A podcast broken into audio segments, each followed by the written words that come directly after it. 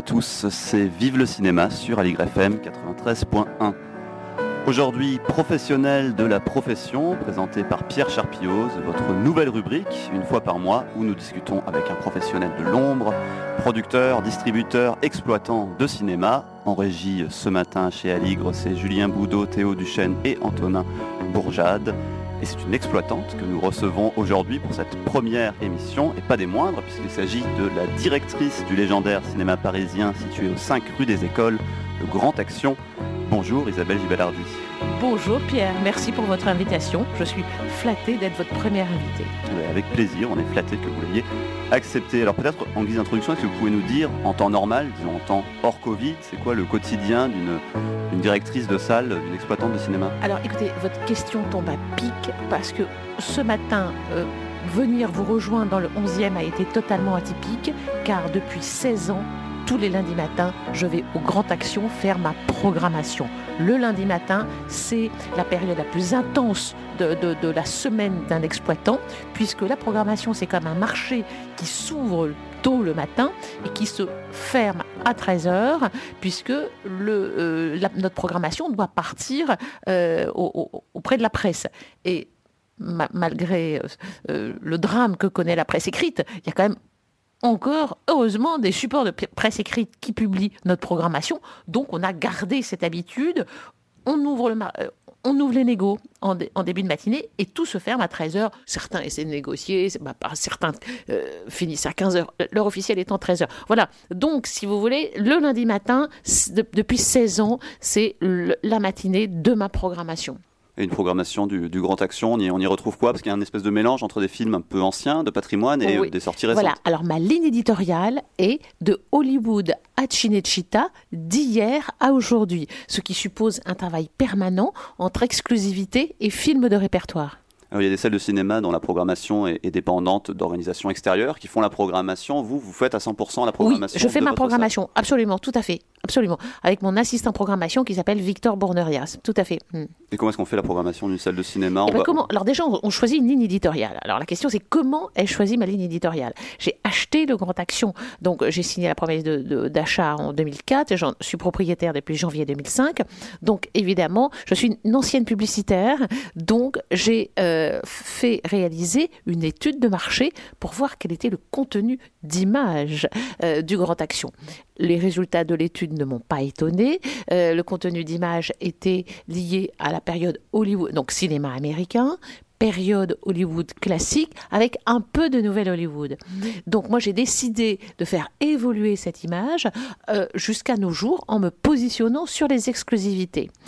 Et plus tard, en 2007, euh, un jour euh, euh, où je projetais dans le cadre de mon ciné-club positif, journal intime de Valerio Zurlini, je me suis dit comment, comment renoncer au cinéma italien que j'aime passionnément. Du coup, j'ai ouvert ma ligne de programmation jusqu'à Cinecittà. Voilà il peut y avoir des exceptions parfois, des, Oui, il y a des exceptions, il y a des, il y a des exceptions, notamment le travail sur Paul Vecchiali. Alors j'ai des liens euh, personnels avec Paul Vecchiali, qui est un merveilleux monsieur de 90 ans, qui continue à réaliser et qui a plein de projets dans ses tiroirs. C'est extraordinaire. Donc oui, pour Paul, je fais une exception.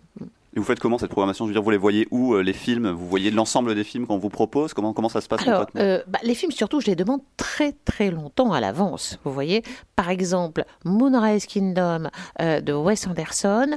je l'ai demandé. J'ai une passion pour Wes Anderson, donc je l'ai demandé très très longtemps à l'avance. Et euh, mon assistant Victor avait vu des images sur Internet. Et donc du coup j'appelle le distributeur euh, en disant, euh, c'est, écoute, en confirmant, enfin je l'avais demandé il y a fort, fort longtemps avant, et je, je, je, l'appelle et je lui dis, écoutez vraiment on a vu des images magnifiques, ça, ça, ça, ça, confirme vraiment notre désir, notre enthousiasme de, de, de sortir de Moonrise Kingdom, c'est super. Et en fait ces images n'étaient pas encore arrivé en France. Vous voyez ce que je, que je veux dire Donc vraiment, l'idée, c'est de, sourcer les films très, très, très longtemps à l'avance.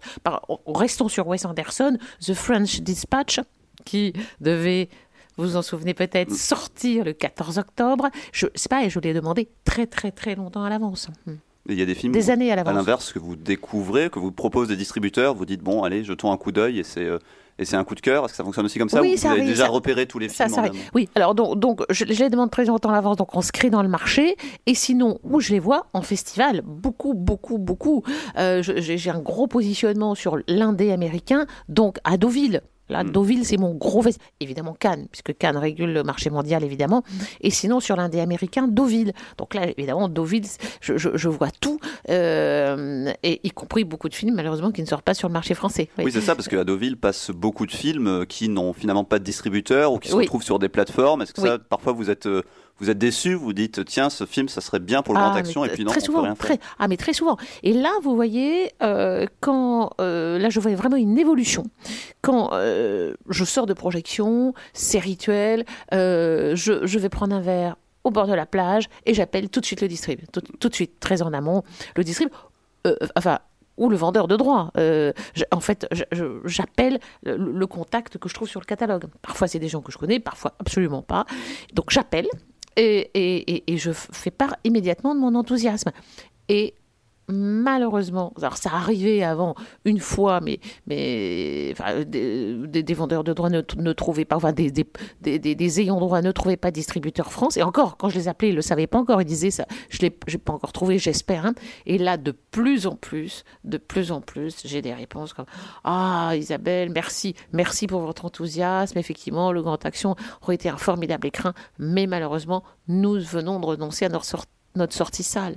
Et ça, vous voyez, c'était euh, lors des, des- précédentes années, c'était vraiment euh, l'exception. Et là, maintenant, parfois, une fois, je me souviens d'un- jour, j'avais vu, euh, oui, je me, sou- je me souviens d'un- festival, j'ai eu quatre, euh, euh, oui, trois, trois, un jour, j'ai eu trois réponses sur cinq qui étaient un direct ou plateforme. Vous voyez, c'est dingue, c'est dingue. On passe une journée à voir des films formidables et, et, et sur, sur cinq demandes, trois sortaient sur plateforme. Mais ça, la crise l'a évidemment accéléré, mais est-ce que c'était déjà sûr. présent? C'était déjà quelque chose qu'on sentait de plus en plus Oui, arriver ça, avant? ça- ça a augmenté, ça a augmenté. On va, on va reprendre une base 5.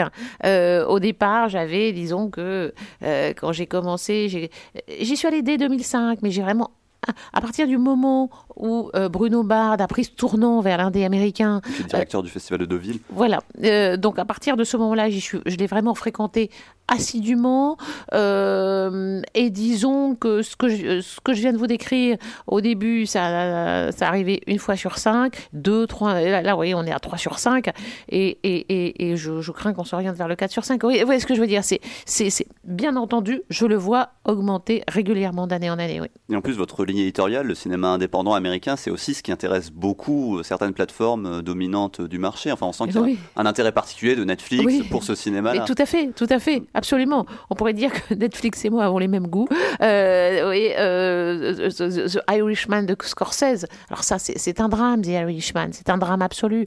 Parce que vous imaginez que, comme je l'aurais défendu au Grand Action, mais comme tous mes confrères, tous mes camarades qui, tra- qui, qui, qui, qui travaillent sur la RSC l'auraient défendu. Pour mes spectateurs, Scorsese est un dieu. Et, euh, et je l'aurais défendu et j'aurais, euh, ainsi que, que mes confrères euh, euh, RSC, nous, nous aurions expliqué à nos spectateurs qui était Scorsese pour les plus jeunes spectateurs et reparler de l'homme, de sa trajectoire, de sa filmographie, de sa place prépondérante dans l'histoire du cinéma américain. Et là, qu'est-ce qui s'est passé? Il a été acheté par Netflix. Bon, vous connaissez tout- toute l'histoire. Il est arrivé en homepage le jour de sa mise en ligne. Et après, 24 heures après, et on est tout un groupe à avoir surveillé ça, 24 heures après, il avait dis- disparu de la homepage. Aucune éditorialisation. Oui, c'est un produit d'appel pour, euh, pour la plateforme. Est-ce qu'il vous arrive, est-ce que vous pensez pouvoir peut-être euh, collaborer avec des partenariats comme le font, par exemple, pas loin de chez vous, le, le, le- le Christine 21, enfin, qui a changé de nom, mais le, Mhm. ce cinéma qui fait des projections de films euh, de Netflix en collaboration, vous, euh, pour vous, c'est impensable ou, euh, Écoutez, moi, euh, je, comme vous le savez, je suis vice-présidente de l'Association française des cinémas d'essai, l'AFCAE. Donc, tout, tout- moi, ma ligne de conduite par rapport euh, aux relations avec les plateformes, c'est quelque chose que, qu'on étudiera dans, dans, le cadre de l'AFCAE. Ce ne sera pas, si vous voulez, une démarche personnelle que je ferai. À partir du moment où j'ai choisi un mode d'action collectif, euh, je resterai dans la décision collective. Et ça dépendra des, des décisions que nous prendrons au sein de l'AFCAE. Alors ce cinéma, le, Grand Action, c'est un cinéma qui a une longue histoire euh, à Paris. Est-ce que vous pouvez un peu nous raconter rapidement cette histoire et surtout comment est-ce que vous, vous arrivez dans cette histoire à un certain moment? Avant, j'étais publicitaire. Avant, j'étais publicitaire. All Memories, vous savez, en venant dans les studios de, euh, de, Radio Aligre, imaginez-vous que j'ai été, c'est ma troisième interview Radio Aligre. J'ai été interviewée une fois quand j'étais euh, étudiante en cinéma. Hein. Je me trompe pas, Radio est né avec le, le grand mouvement des des radios libres, du début des années 80. Euh, je pense que c'était même une de mes premières interviews radio, donc au, tout début, euh, au début des années 80. J'étais donc étudiante. Ensuite, plus tard, j'ai été interviewée par Radio Ali, bien plus tard quand j'étais publicitaire. Et, euh, et, et, voilà, donc ma troisième. Alors, moi, à 5 ans, je voulais acheter une salle de cinéma. J'ai pris cette décision il y a 5 ans. Qu'est-ce que je non, je n'ai pas dit ans. À 5 ans. J'ai pris cette décision à 5 ans. Et, euh, et j'ai découvert mon attachement à la, à la, salle de cinéma. Et, euh, ensuite, et ensuite, euh, j'ai euh, j'ai fait des études. Mon, mon, papa était ethnologue, très attaché aux sciences humaines, bref. Donc, j'ai fait des études de psycho et de cinéma. Et puis, euh, en arrivant sur, sur, le marché professionnel, euh, je, me suis aperçu que euh, j'ai essayé d'acheter tout de suite une salle de cinéma en sortant de mes études de cinéma. Je me suis aperçu qu'il fallait avoir beaucoup d'argent. et je me suis dit, bon, je vais gagner de l'argent et je reviendrai plus tard. Et je me suis aperçu aussi qu'il fallait absolument connaître le monde de l'entreprise. Puisque mon, mon objectif étant d'acheter une salle de cinéma, donc diriger une entreprise, ça, c'est très important. Vous voyez, tout, ce dont on parle concernant les difficultés économiques des entreprises. Un cinéma, c'est tout ce que vous savez, mais c'est aussi une entreprise soumise aux mêmes aléas que toutes les autres, autres entreprises. Donc, euh, je me suis dit que j'allais apprendre et pour pour apprendre, eh bien, euh, le milieu idéal à l'époque, c'était la publicité. Et euh, donc j'ai été, euh, j'ai fait un peu de production de court métrage. Après, je suis j'ai fait de la production de films publicitaires.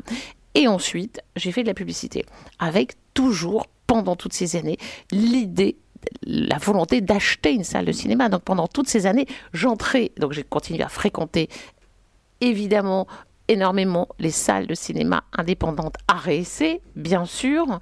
Et, euh, et, à chaque fois que j'entrais dans une salle de cinéma, j'avais toujours un œil de futur propriétaire. Vous, étiez une spectatrice du Grand Action avant de. Ah, mais, mais, mais, mais, vous savez, quoi J'ai, euh, il y a eu des travaux euh, quand mon associé Jean-Marie Redon, avec son associé de l'époque Jean-Marc Cos, ont acheté le Grand Action en 80. Ils ont fait des travaux entre 80 et 82 en convertissant la structure euh, monosale en, structure bisale actuelle. Eh bien, euh, imaginez-vous que j'étais. ils, ont fait une, une, ouverture avec un James Bond et tout, et j'y étais avec mes camarades étudiants. On, on y était. Donc, j'étais en fac à Sancier, vous voyez, mm. c'est à côté du Grand Action. Donc pour moi, acheter le Grand Action, c'était comme acheter un bout de la cinémathèque. Mm. Grand Action, c'est deux salles qui, elles aussi, ont un peu une histoire, un nom particulier. Est-ce que vous pouvez peut-être les, expliquer ce nom, pourquoi ce nom de ces salles et qu'est-ce que ça évoque? Bah, si vous voulez, euh, la, salle panoramique Henri Langlois, euh, c'est euh, Henri Langlois, c'est quelqu'un dont je découvre l'œuvre monumentale en termes de conservation du patrimoine cinématographique, mais de jour en jour. Là, vous voyez, je faisais une, conférence devant des Canipocagne Cinéma la semaine dernière, et je leur parlais de l'histoire des salles de cinéma, et je leur expliquais que en fait, la, nécessité de, conserver. Alors, on, connaît toute l'action d'Henri Langlois concernant la préservation des films. Ça, je, vais y revenir. Et, mais il a aussi euh, eu une action absolument prépondérante, une, action structurante concernant la nécessité de, de conserver l'histoire des salles de cinéma. Histoire qu'on est est-ce que la salle de cinéma est, euh, un lieu qui est euh, liée au XXe siècle? Ou est-ce que l'histoire de cinéma, est-ce que la salle de cinéma est quelque chose d'intemporel, qui survivra? Parce que, en fait, la salle de cinéma est liée à l'histoire du cinéma. Hein euh, décembre 1895, 28 euh, décembre me semble-t-il, euh, première projection publique de cinéma, et on dit que le cinéma est né à ce moment-là. Le cinéma et la salle sont nés en même temps. Vous voyez, c'est donc Henri Langlois a eu il, était tellement brillant, euh, tout, tout, tout, ce qu'on sait du, du, du, du, cinéma. Je pense que après l'époque a évolué et, l'idée de conserver notre culture, euh, y compris notre culture récente, est quelque chose qui, qui, qui, s'est développé. Mais le premier à, avoir eu cette action de, conservation de patrimoine et de conservation, organisation et invitation et, euh, promotion de gens qui étaient encore vivants mais oubliés. Le plus bel exemple, c'est Buster Keaton. Vous savez que Buster Keaton euh, n'a pas, a une carrière qui n'a pas survécu à, l'arrivée du parlant et euh, il, vivait, paraît-il, dans une petite maison quelconque. Personne ne le, personne ne le reconnaissait. C'est, dans, la rue, bah, ils étaient un parfait inconnu. C'était un Américain moyen qui s'était fondu dans une vie euh, euh, d'homme ordinaire. Et, euh, là, il est invité. il, est invité par Henri Langlois. à l'époque, la cinémathèque était rue. Oui, parce que je vous je vous l'ai pas dit, mais évidemment, c'était le patron de la cinémathèque française, Henri Langlois. Et, donc, à l'époque, la cinémathèque française était rue. Et donc, il va le chercher à l'aéroport euh, et là, incroyable, des, tonnes de journalistes, euh, c'était euh, des, fans, mais il, est descendu de l'avion, mais en vacillant, en vacillant. Et après, il se dit bon, bah, j'ai quelques fans, ils étaient tous là. Ils, arrivent rue d'Ulm, et alors là, devant, la, devant les locaux de la rue d'Ulm, pareil, ils fouillent en délire, des demandes d'autographes, des gens qui lui citent des, des, des, euh, des, des scènes de films, qui les racontent et tout. Et là, il s'est mis à pleurer. Il s'est mis à pleurer. Oui, ça, ça c'est incroyable. Voilà, donc Henri Langlois, c'était quelqu'un qui. Euh, c'était ça, ça s'imposait. Il surplombe euh, la salle panoramique. Voilà, il surplombe. Son ombre à l'arrière. Exactement. Son ombre tutélaire est là et nous regarde, nous couvre de son regard bienveillant. Exactement. Mm, mm. Et puis l'autre salle est dédiée à un autre Henri, un, peu moins connu. Un peu moins connu, originé, absolument. C'était critique, grand, grand, grand spécialiste d'esthétique du cinéma, grand intellectuel. Et là, c'est pour, euh, c'est pour ne pas perdre de vue toute la construction intellectuelle euh, de l'histoire du cinéma, de la, sémiologie, de la lecture de l'image, et se rappeler que, que, que, que, cette approche intellectuelle du cinéma est née dès les années 20 et euh, avec le, le, le, cinéma que, que, que, que l'on appelait le cinéma d'art, qui après est devenu le cinéma d'art et d'essai le cinéma d'art et essai, justement, qu'est-ce que ça veut dire? Parce que vous êtes la vice-présidente de l'AFCAE, l'Association française des cinémas d'art et essai. Oui. Grand Action est un cinéma d'art et essai. Oui.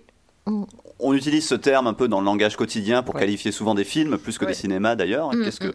Qu'est-ce que ça veut dire concrètement? Qu'est-ce qui différencie le, cinéma, le grand action d'un autre cinéma qui ne serait pas et essai? Alors, déjà, je vais, je vais vous expliquer la, la, la naissance de ce mot essai imaginez-vous que, euh, donc, au départ, il y avait des, cinémas d'art qui, dans les années 20, euh, diffusaient des, œuvres de, de, Buñuel, euh, bah, des, beaucoup, de, beaucoup de surréalistes. Et, et, imaginez-vous qu'il y avait tout un groupe, un petit groupe d'intellectuels parisiens qui, qui, qui, qui venaient à ces projections, qui étaient la plupart du temps présentées d'ailleurs, et euh, accompagnées, suivies de débats qui correspondent exactement au travail qu'on fait aujourd'hui. Et euh, comme tout le monde, euh, dans ce groupe d'intellectuels, beaucoup de gens faisaient des films, ils venaient les essayer les films le matin dans les cinémas. C'est pour ça que ces cinémas, dont le fameux, le mythique studio des Ursulines, euh, et euh, donc ces, ces, cinémas sont passés de cinéma d'art à cinéma d'art et d'essai, mm. parce que le matin, on faisait, on projetait des rushs et on faisait des essais. Voilà. Et, donc, alors, euh, maintenant, l'art et essai, qu'est-ce que c'est? L'art et essai, c'est alors, c'est un cinéma qui projette un quota de, films à réessayer, qu'il euh, le projette et qu'il le défend, qu'il y a une ligne éditoriale qui s'inscrit dans une démarche d'éditorialisation et donc de transmission d'un savoir sur, sur le cinéma. Voilà, donc il y a différents quotas euh, pour, pour, avoir un, label, un, un classement alors il y a deux types de classements. Il y a le classement des salles et il y a le classement des films. Donc on a un collège de recommandations euh, qui classe euh, les, les, films et ensuite, il y a le classement salle. Et les classements A, A et C sont assortis de labels. Euh, patrimoine répertoire, qui est un label que j'ai, comme vous l'imaginez. Euh, recherche et découverte et jeune public. Voilà. Certaines salles, d'ailleurs, pouvant cumuler les labels. Hmm. Alors, on va continuer à parler euh, du Grand Action et de vous, Isabelle Gibalardi, dans, dans un instant. On va faire une petite pause musicale. On se retrouve juste après ça.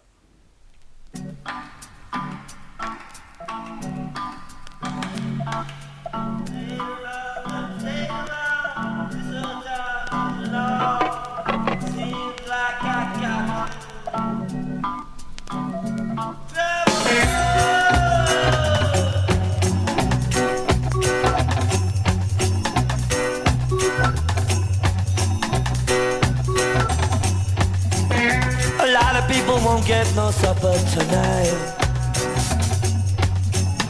A lot of people won't get no justice tonight.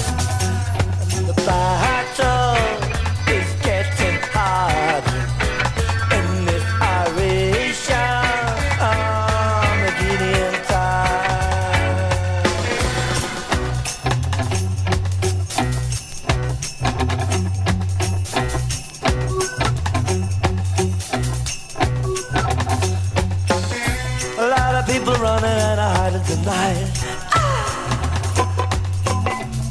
of people won't get no justice tonight.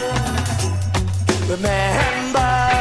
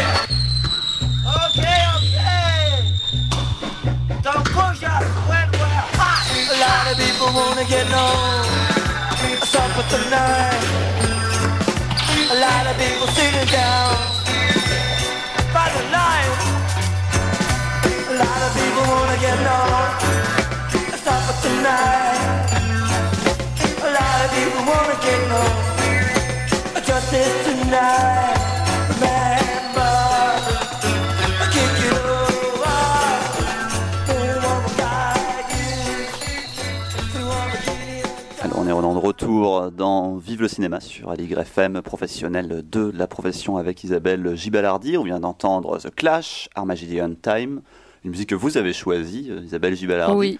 Pourquoi cette musique? Ah, J'ai une passion pour cette musique. C'est mon morceau, euh, c'est mon morceau culte. Euh, quand j'ai euh, un moment de stress, un moment quand, je veux me détendre, m'évader, me, me, donner de la force. Il y a des films évidemment pour ça. Il y a des musiques. Et pour moi, mon morceau culte, c'est Armageddon Time. Je l'ai toujours sur moi. Euh, et, euh, et c'est pour moi, c'est magnifique. Bah, les Clash, c'est la grande époque des Clash. C'est 1980. Euh, c'est le, mythique London Calling. Hein, c'est la phase B du mythique London Calling. Là, les Clash sont, pour moi, c'est leur meilleure période.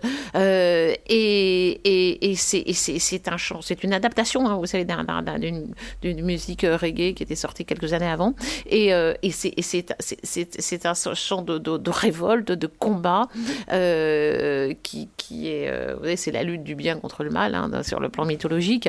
Et, et pour moi, c'est, ça veut dire ne, ne, ne, ne renonçons jamais. Alors, il y a les musiques qui comptent, il y a aussi euh, les films. Vous m'avez également transmis une petite liste de films qui comptent pour vous, et mm. parmi cette liste, il y avait notamment ça. Il était une fois en Amérique, la fresque de Sergio Leone, musique composée par Ennio Morricone.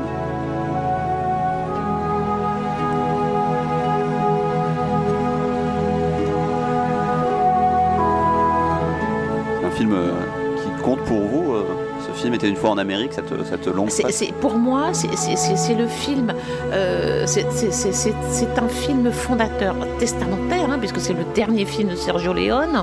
Euh, il l'a réalisé en 84. Vous savez qu'après sa, sa, trilogie, appelée de, euh, que certains appellent la, trilogie du dollar, enfin, il était une fois dans l'Ouest, il était une fois la Révolution, le bon, la brute et le truand. Il, il, voulait réaliser une autre trilogie. Et euh, il, a réalisé Il était une fois en Amérique, qui était au départ, vous savez que ça durait 10 heures. Le premier montage, c'était 10 heures. Et après, il, y a eu une lutte constante avec la Warner, une lutte permanente euh, qui l'a épuisé, qui l'a déprimé, euh, à, tel point qu'il n'a plus tourné d'autres films. Il est mort 5 ans après. Et par contre, en 2012, on a eu euh, présenté par, par, Denis Roux dans, dans, le cadre de Cannes Classique enfin la copie, euh, le directeur Scott, il était une fois en Amérique, avec les 22 minutes supplémentaires. Alors pour moi, il était une fois en Amérique, c'est vraiment euh, on est au cœur du cinéma américain que je défends. Euh, Sergio Leone s'est toujours attaché à, l'histoire du, cinéma. Hein. Euh, il y a eu l'histoire de la conquête de l'Ouest, il y a eu l'histoire de la Révolution mexicaine. Et là, c'est une grande fresque, hein, puisque ça, commence dans les années 20, au début des années 20, et ça se termine en 68.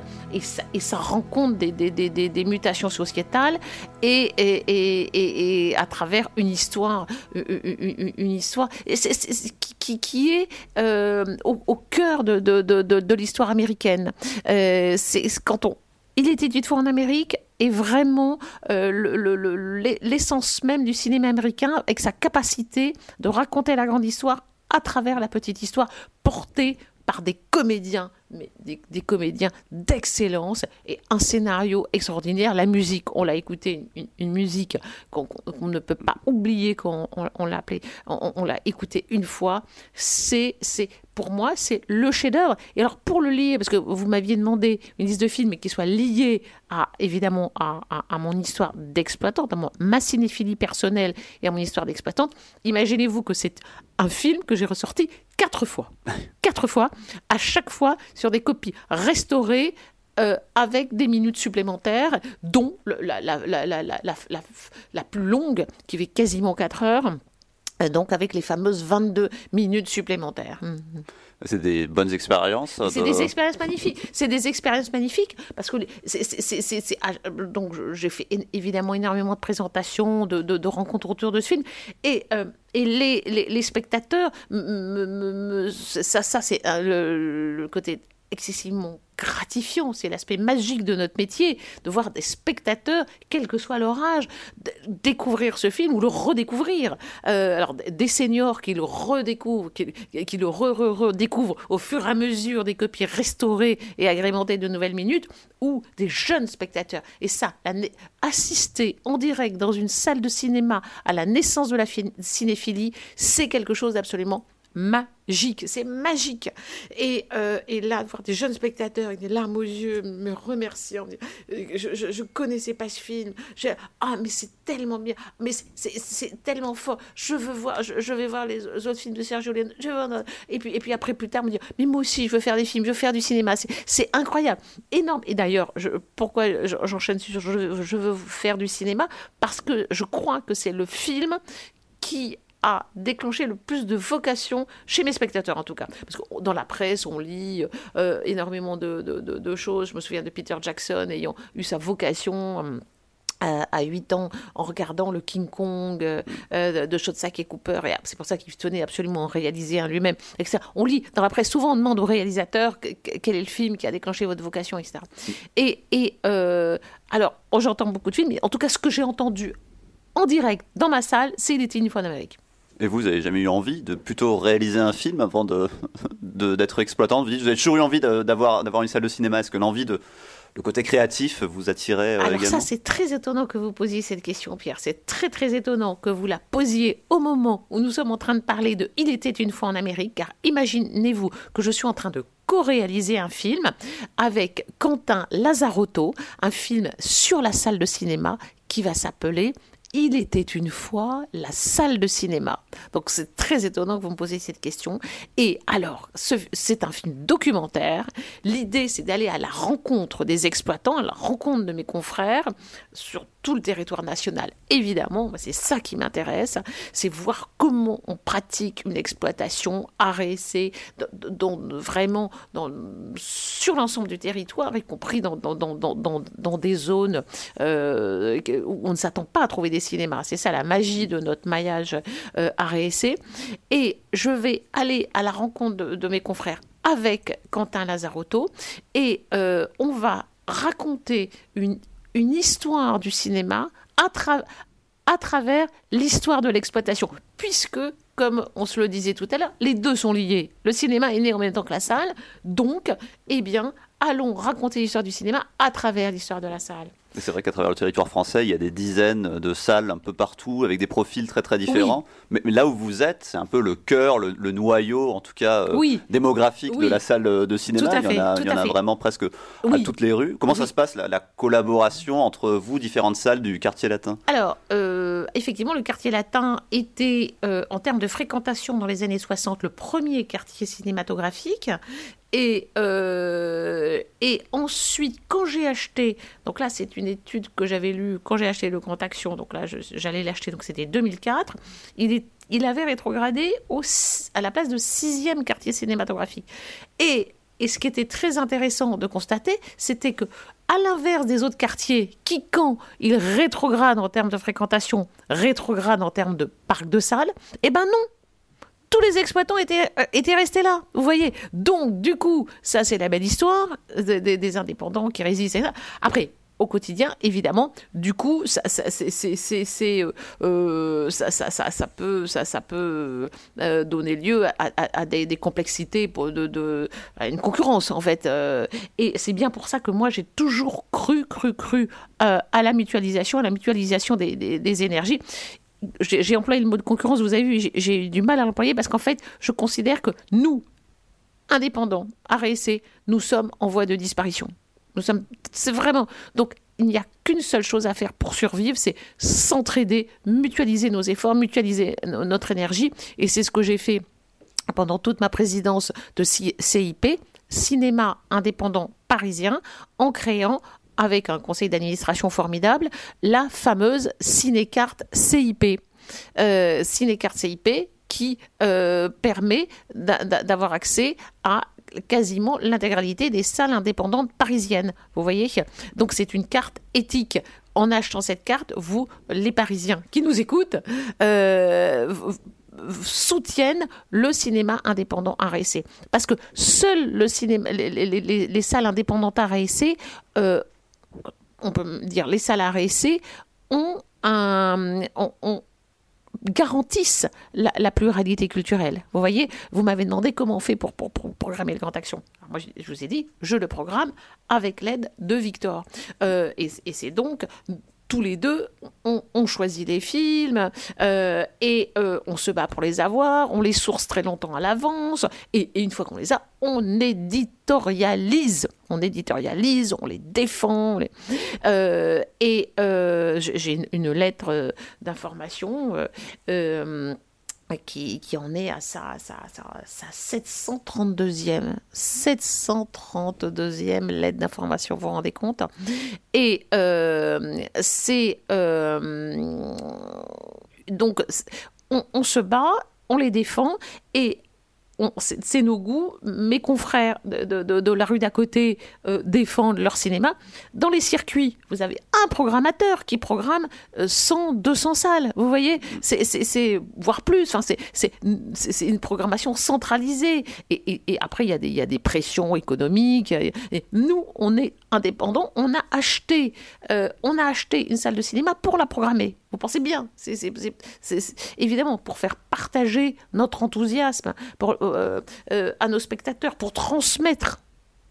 Et le donc c'est pour ça qu'on doit survivre et, et, expliquer à nos spectateurs que, que, que c'est notre survie.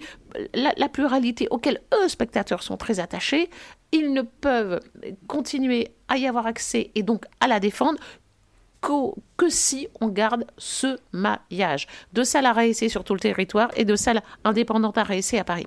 Mais autrefois, le, Grand Action faisait partie d'un petit réseau, qui était le réseau Action. Hum Est-ce que vous avez aussi peut-être euh, l'ambition d'avoir d'autres salles qu'une seule salle? Non, moi je veux construire d'autres salles. Je veux construire. Alors là, j'ai. Oui, parce qu'il y a la salle de cinéma et puis il y a la salle dans la salle de cinéma. Voilà.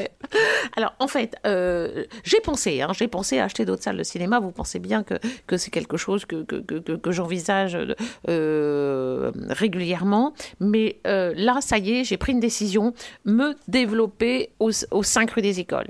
Et, parce que là, effectivement, euh, avoir deux écrans, ça suffit pas. Il, en faut absolument un troisième. Donc là, je, suis en train de mettre en œuvre la construction d'une troisième salle. Comment est-ce qu'on rajoute une salle dans un bâtiment où il y a, où il y a déjà deux salles? Est-ce qu'on on, creuse, on continue? Comment ça se fait concrètement? Comment est-ce qu'on se dit comment c'est possible de rajouter une salle là où il y a? Eh bien, eh bien c'est possible en transformant un espèce de convivialité, le bar, en salle. Vous voyez? Et, euh, et donc de déplacer le bar euh, dans, dans, un autre endroit du cinéma. Voilà. oui, ce qui est intéressant d'une salle de cinéma, c'est que c'est aussi un quelque part un projet architectural et c'est assez passionnant de rentrer dans le, dans le Grand Action, le bâtiment lui-même, l'accès aux salles est assez beau, il y a tout un travail scénographique aussi. Mais il y a tout un, il y a absolument, tout à fait, tout à fait. Euh, et travail que, que, que, je vais euh, euh, d'ailleurs développer de plus belle grâce à l'arrivée dans mon capital d'un nouvel associé qui s'appelle Alexandre Sekenis, qui est mon associé depuis 2018 et qui est architecte, qui est, qui qui qui est architecte de formation et qui enseigne l'histoire de, de de l'architecture euh, au cinéma, l'histoire des décors, l'histoire des effets spéciaux, et qui est très attaché évidemment à l'architecture de la salle de cinéma. Et donc euh, l'idée, c'est vraiment de, de, continuer à se développer sur ce lieu. Donc là, là euh, j'ai acheté les murs en, 2000, en, 2000, en 2014. Vous voyez, le fonds de commerce, parce qu'un cinéma, c'est un fonds de commerce, comme une librairie indépendante dont on parle tant en ce moment, et j'en suis heureuse.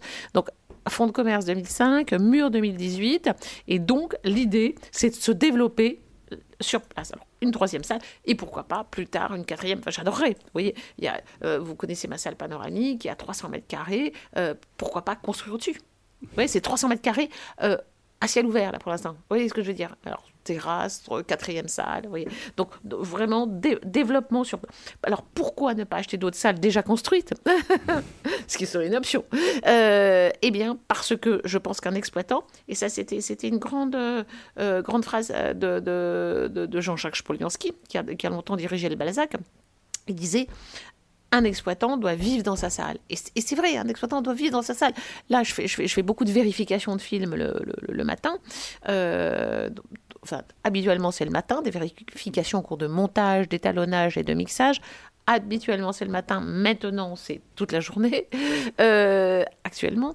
Euh, et donc, forcément, je, vois les équipes de films en permanence. Je les vois avant la projection, après, de la même façon que je vis avec mes spectateurs euh, l'après-midi quand les salles sont ouvertes, et le soir avec mes partenaires qui organisent nos 15 ciné-clubs, vous voyez. Donc il faut vivre, vivre dans un il faut donner, vous avez parlé de, on parle de grande action, on a parlé d'énormément d'éléments de culture de, grande action, de, culture cinéphilique évidemment grâce à la ligne éditoriale, mais aussi vous avez parlé de culture architecturale, et puis il y a aussi une culture de l'accueil, de l'accompagnement du spectateur, de la création d'un lieu humain, d'un lieu de vie, c'est un lieu de vie un cinéma et tout ça, euh, comment, euh, comment, euh, comment organiser ça dans plusieurs espaces différents? Vous voyez ce que On se souvient des contes moraux de Romer, Les Nuits de la pleine lune, qui, a, qui a deux maisons, perd sa raison, vous savez.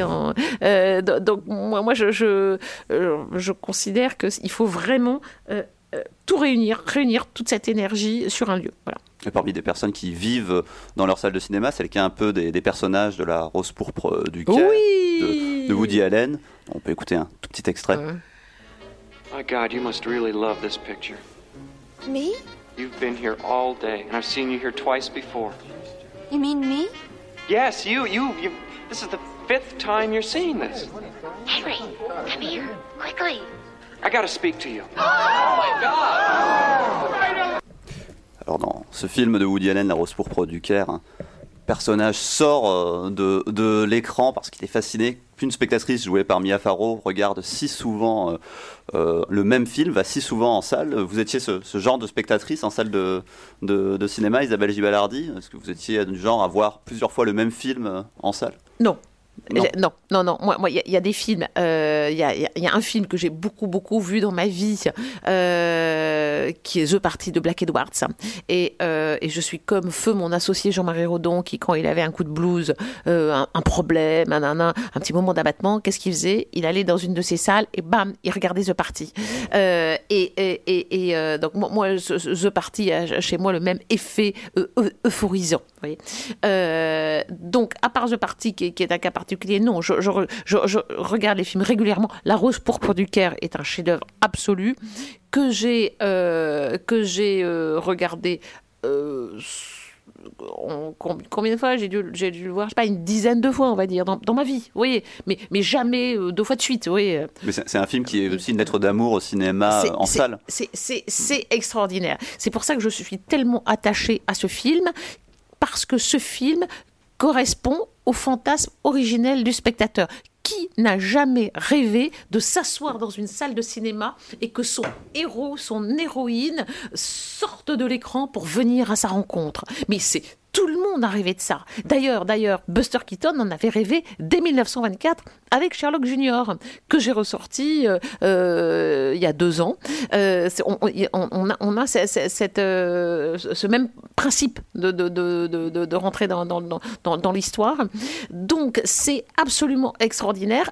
Mia Farrow va au cinéma pour oublier cette réalité tellement dure de la crise de la Grande Dépression de 29 elle va effectivement euh, de façon addictive voir euh, la rose pour et se plonge dans ce monde de, luxe et d'exotisme et ce monde va venir à elle euh, sous, la forme, évidemment du 6 millions héros. C'est un fantasme originel et, Woody Allen l'a magnifiquement bien décrit. Et ce que j'aime énormément dans, dans, ce film, donc un, c'est une magnifique description de l'identification projection qui se noue euh, entre le, spectateur et les personnages du film. Euh, c'est compliqué, l'identification projection. Donc l'inclure dans un scénario de fiction, c'est euh, virtueux, vraiment, c'est virtuose. J'ai fait un, un, mélange de vertueux et de virtuose. et Woody Allen en profite pour faire une déclaration d'amour au métier du cinéma parce qu'on voit l'exploitant de cinéma, vous voyez. Euh, on, on- et puis, à un moment, vous, euh, alors, je ne sais pas si je peux spolier le film, parce qu'il y a peut-être des, des, des, euh, des, des ne l'ont pas vu, c'est auditeurs qui ne l'ont pas vu. Et là, on a très envie de le voir. si on On ne a- l'a pas vu. et, et- ah, c'est un film fondamental, il faut l'avoir vu. Euh, et et c'est un moment magique, c'est un moment absolument magique. Euh, donc le personnage va sortir de l'écran et on est en 1929, donc je n'en dis pas plus pour les auditeurs qui ne l'ont pas vu, mais il va se passer d'autres choses dans d'autres salles de cinéma. Et du coup Woody Allen en profite pour décrire le monde du cinéma. Et on voit les exploitants, les distributeurs jusqu'aux producteurs. Et c'est une déclaration d'amour au métier du cinéma et une mise en majesté de la salle. Et de, lui- et de ce qui s'y joue de, comme magie et qui ne peut se jouer que dans une salle de cinéma. Est-ce que vous avez un souvenir de, de séances un peu plus extraordinaires euh, que d'autres, plus fortes, qui vous ont particulièrement marqué, plus magiques euh, que d'autres au, au Grand Action? Hmm, au Grand Action. Alors, au Grand Action, on va revenir. euh, moi, ce que j'aime beaucoup, c'est la transmission et c'est l'explosion de, de, de, de, de la joie, de l'émotion. euh, dans une salle pleine avec des gens euh, qui, qui n'ont d'autres traits communs que, que celui de partager cette émotion au même moment. Alors je vais citer deux exemples. Tous mes ciné-concerts que j'organisais le dimanche euh, pendant des années et là voir des... des je me souviens d'une séance, euh, alors outre mes jeunes cinéphiles qui étaient d'abord venus avec leurs parents, certains avec leurs nourrices, euh, et qui après venaient tout seuls. Ça, c'était formidable. De voir certains jeunes cinéphiles venir pour la première fois tout seuls à un ciné-concert. Bon, euh, certainement, ils étaient encore très jeunes, je pense, ils avaient 10-12 ans, je pense, à une bande, mais euh, leurs parents savaient ce qui se passait au Grand Action, ciné, concert, goûter, donc, bon, et, donc, donc du coup, c'était leur première sortie tout seul. Donc ça, un. Deux, j'ai vu des- dans la même séance un bébé, un bébé qui riait, mais qui riait tellement qu'il allait tomber des bras de ses parents. Et sur le siège d'à côté, il y avait un homme euh, très âgé, euh, vraiment très très âgé, pareil, qui riait. Et de la même façon, bon, c'était pendant une séance, j'ai évidemment pas pu faire une photo, mais il y avait d'un côté le bébé qui riait tellement qu'il allait tomber, évidemment, il n'est pas tombé, et de l'autre côté le vieillard qui, qui, qui riait. Et c'était magnifique, c'était magnifique. Et euh, alors ça, c'est formidable. Et sinon, euh, euh, autre euh, grand moment d'émotion, j'ai sorti un, film qui s'appelait Zulu Love Letter de Ramana Soleiman. Ramana Soleiman, premier noir sud-africain à avoir euh, réalisé un long métrage. Donc là, c'était son deuxième. Et euh, il y a... ce film devait sortir dans des circuits, finalement n'est pas sorti. Au lundi matin de la programmation, il y a une seule, une, seule copie qui est restée, la mienne.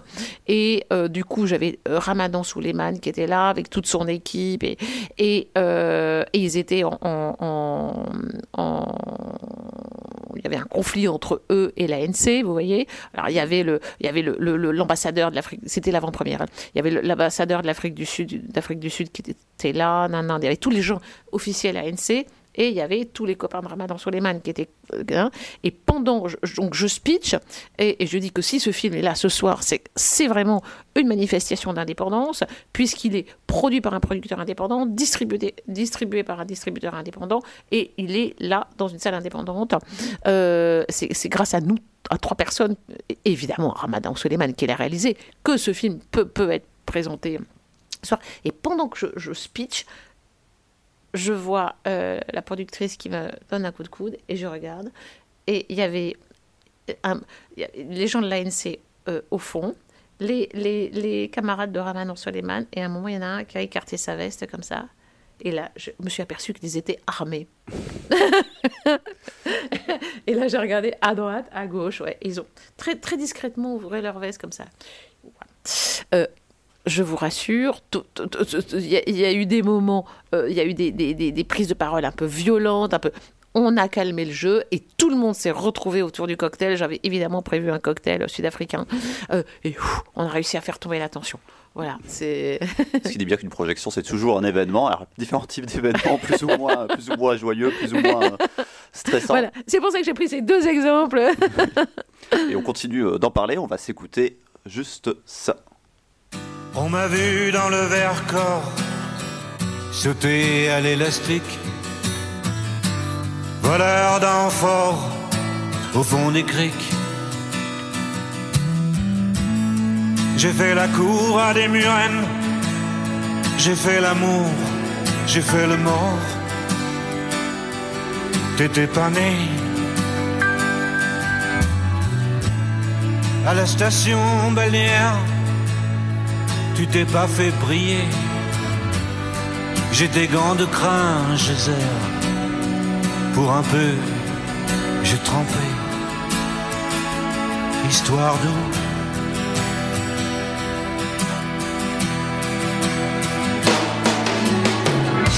La nuit, je mens, je prends des trains à travers la plaine. La nuit, je mens, je m'en lave les mains. Dans les bottes des montagnes de questions où subsiste encore ton écho. Où subsiste encore ton écho.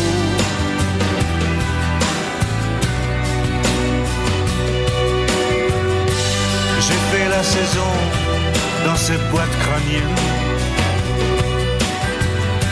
Tes pensées, je les faisais miennes. T'accaparer seulement, t'accaparer.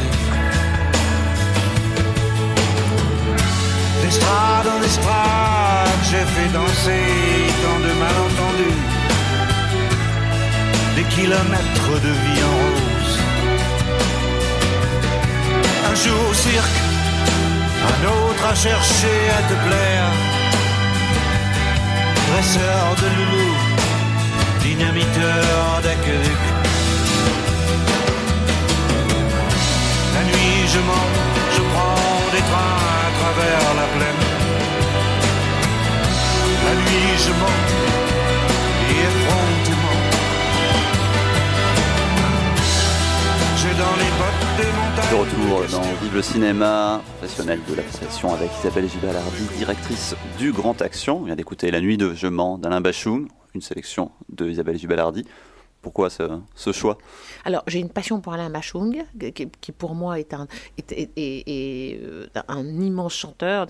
Vraiment, Gainsbourg, Bachung, euh, ce sont bah, pour moi les, deux plus grands. Et, euh, et c'est d'une poésie absolument inouïe. Il a eu trois, trois paroliers différents. Là, c'est Jean Fauque qui, a écrit euh, La nuit je mens. C'est le, sur, ce magnifique album Fantaisie militaire. Et quels que soient les, les, paroliers, enfin les trois paroliers avec lesquels il a travaillé, il a réussi à faire surgir cette poésie et euh, à créer une émotion. Alors, Bachung disait euh, Ça me plaît d'arriver à l'émotion sans explication. Les explications dans nos vies, euh, on, on en a plein. Notre quotidien est un parcours fléché et en même temps, on ne comprend pas comment ça marche. Vous voyez, c'est un appel à la rêverie et à la, euh, au, au surgissement de l'émotion. Et, et moi, ça me plonge. Vous voyez, on- je, l'ai écouté, donc euh, on l'a écouté tous les deux en même temps que, nos auditeurs, et moi je suis partie, quoi. Euh, J'étais, j'étais, euh, j'étais dans le Vercors, j'étais. Vous voyez, c'est, c'est, c'est, c'est- ce jaillissement de l'émotion. peu de chansons arrivent à le créer à ce point. Alors, on vit actuellement une période euh, particulière pour, euh, pour les salles de cinéma. Ça fait plus de 100 jours qu'elles sont fermées. On n'a jamais euh, connu ça d'histoire dans l'exploitation en France. Comment est-ce que vous, vous vivez ça au, Grand Action et au quotidien? Alors, je, comme je vous le disais, mon vœu le plus cher est que la salle de cinéma qui est née avec le cinéma, enfin, où le cinéma est né avec la salle, que ces deux histoires qui sont liées de façon inextricable continuent à l'être. Comme vous m'avez demandé des, souvenirs de séances, et euh, je, vous ai raconté spontanément euh, deux, types de souvenirs très différents, et, et ça, voyez, ça ne peut naître. Il y a une magie qui est liée à la salle de cinéma, à l'émulation collective qui naît dans une salle de cinéma et rien d'autre. Ça peut pas naître chez soi. Euh, D'abord, quand vous organisez une séance de, de- home cinéma, vous invitez des gens que vous, que vous, vous connaissez, vos amis. Une salle de cinéma, ce qui est magique, c'est que vous êtes euh, euh, seul ou avec des amis, mais aussi avec des gens inconnus. Et c'est ça la magie. C'est l'émulation collective, c'est être tous ensemble avec des gens connus ou pas connus et partager une émotion ensemble et ne pas pouvoir être interrompu, qui est une règle. Vous voyez, la règle, c'est le noir, pas de bruit, on est insupportable et, et, et le, le monde extérieur euh, peut comme il nous y habitue en ce moment, euh, être riche en événements. Euh, mais nous, on est dans le film. Vous voyez, c'est, c'est, euh, alors, évidemment, on vit une mutation. On vit une mutation parce que, bien entendu, les épisodes de, confinement euh, et de fermeture de salles euh, ont euh, créé une, augmentation exponentielle du nombre d'abonnements aux plateformes. Ce qui nous inquiète, c'est que, vous savez, on a trois types de spectateurs, assidus, réguliers, occasionnels, et là, c'est les assidus qui, s'abonnent et qui, mm, à l'issue du premier confinement, ne se sont pas désabonnés pour certains d'entre eux. Donc, donc, évidemment, ça, c'est très inquiétant. Et puis, comme on le disait euh, en, début d'interview, il y a cette mutation créée par l'intervention des plateformes dans la production mondiale et particulièrement dans la production d'œuvres cinématographiques majeures. Je pense à Scorsese, je pense à Quaron, je pense au film posthume d'Orson Welles, euh, je pense à Fincher, etc. Des, euh, des œuvres majeures que les plateformes s'approprient euh, et donc qui ne passent pas par, la case cinéma. Vous voyez, c'est pas uniquement que les gens s'abonnent aux plateformes, c'est, qu'elles s'approprient une, une- partie de, de, de, de, la création mondiale et une partie du patrimoine quand, quand il s'agit de l'œuvre euh, posthume de, de Wells. Euh, donc, effectivement, tout ça est très inquiétant. Et euh, il faut absolument euh, intervenir euh, et, réguler, réguler le, marché et, renforcer les obligations de- de- de- des plateformes, bien entendu, et trouver. vous vous m'aviez dit, est-ce que vous, comptez faire quelque chose avec les plateformes? Je vais vous dire, moi, je, je vous répète, je, moi, je ne m'inscrirai que dans une action collective, que dans une action concertée avec mes camarades. Et en attendant, dans ce qu'on on entend dans ce que vous dites pendant cette période, ce qui est important aussi, c'est de garder le lien avec euh, les spectateurs qui ne peuvent plus aller voir des films en salle. Comment est-ce qu'on fait justement pour pas les pour pas les perdre, pour pas qu'ils euh, qu'ils finissent par oublier le cinéma ou le, ou le Alors, grand action? Alors, euh, heureusement, heureusement, à Paris, euh, Paris, capitale du cinéma, plus grand nombre de salles de cinéma par habitant, plus grande offre de films par habitant, euh, a, a créé un, un, un, euh, groupe de, de sociologique de, de, cinéphiles qui euh, tous les jours pleurent sur les réseaux sociaux en attendant la réouverture des salles. Je maintiens mon lien avec les cinéphiles. Premier confinement, l'opération La salle à l'écran en présentant chaque jour des 99 qui ont, qui ont, duré, euh, qui, a, duré la première fermeture des salles. Donc chaque jour, un, film dont une scène majeure se passait dans une salle de cinéma, par exemple La Rose Pourpre du Caire.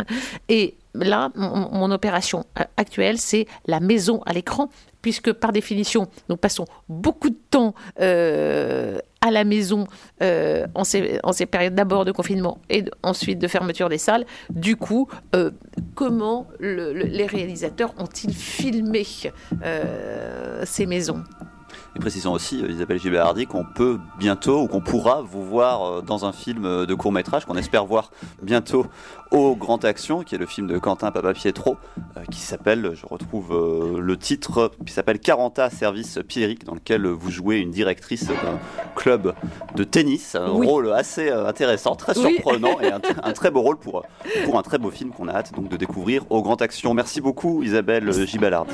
C'était un plaisir, Pierre. Merci de votre invitation. Merci d'avoir accepté d'être la première invitée de professionnels de la profession dans Vive le cinéma.